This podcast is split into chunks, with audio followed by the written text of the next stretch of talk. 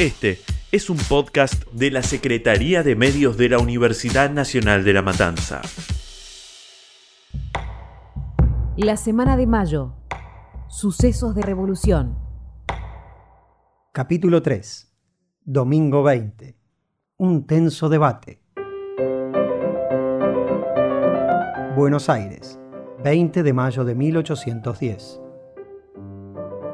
Llegó el día en el que el virrey Cisneros debía tomar una decisión. En el fuerte, se reunió con los jefes militares y los instó a que lo apoyasen ante la posibilidad de una rebelión popular. Pero todos ellos se negaron. De ninguna manera, virrey. Luego de que Juan José Castelli y Martín Rodríguez insistieran con la demanda del Cabildo Abierto, el deslegitimado gobernante respondió que aquello era un atrevimiento y una insolencia a lo que Rodríguez Peña le respondió que tenía cinco minutos para decidir. Cinco minutos para decidir. Ya que el pueblo no me quiere y el ejército me abandona, hagan ustedes lo que quieran.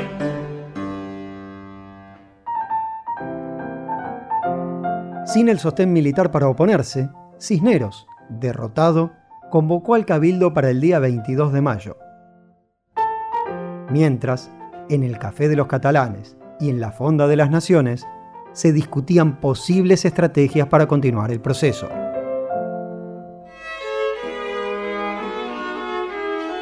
En las colonias, las clases o grupos sociales estaban muy divididas y no se respetaban los derechos de las clases bajas. Los esclavos, hombres de etnia negra traídos de África, eran los que menos derechos tenían. Sus tareas iban desde trabajar en el campo hasta las tareas domésticas. No gozaban de ningún tipo de libertad. Sus amos los alimentaban y los proveían de ropa. Siempre andaban muy mal vestidos. Otra clase eran los indígenas. Tampoco gozaban de derechos, pero no eran esclavos. Eran vasallos del rey, sin los beneficios de la ley. Se les pagaba por su trabajo unas pocas monedas. Los criollos, nacidos en América e hijos de españoles, no tenían los mismos derechos que sus padres. Muy pocos criollos llegaron a ocupar cargos políticos. Algunos llegaron a ser grandes comerciantes o profesionales. También hubo criollos que vivían en la pobreza. Los españoles ocupaban los mejores puestos en política, comercio y practicaban monopolio. Eran de la clase social alta. Tenían todos los derechos. Podían estudiar libremente y aprendían latín y francés.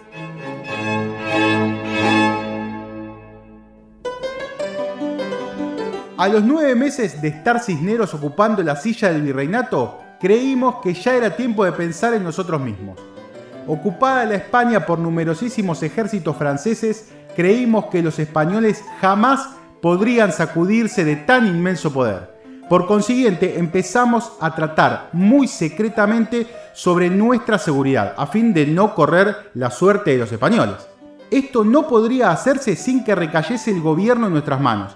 Esa noche esperamos que todos se convenciesen de la necesidad de un cambio. Saavedra nos prometió, bajo su palabra de honor, que contásemos con él. La semana de mayo. Sucesos de revolución. Preproducción y guion Fernanda Mequia y Sebastián Guisande. Edición Sergio Sosa. Musicalización Santiago Bermejo.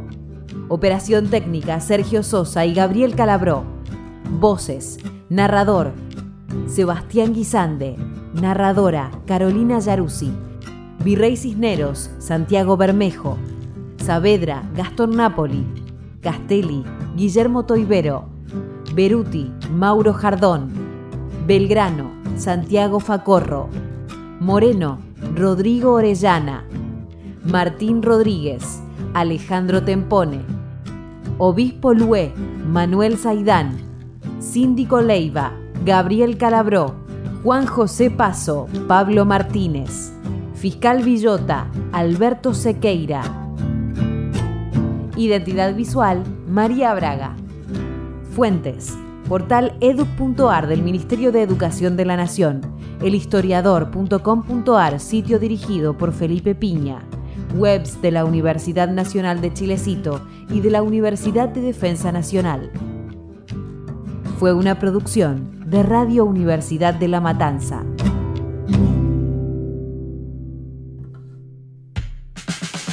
Este fue un podcast exclusivo de la Secretaría de Medios de la Universidad Nacional de La Matanza.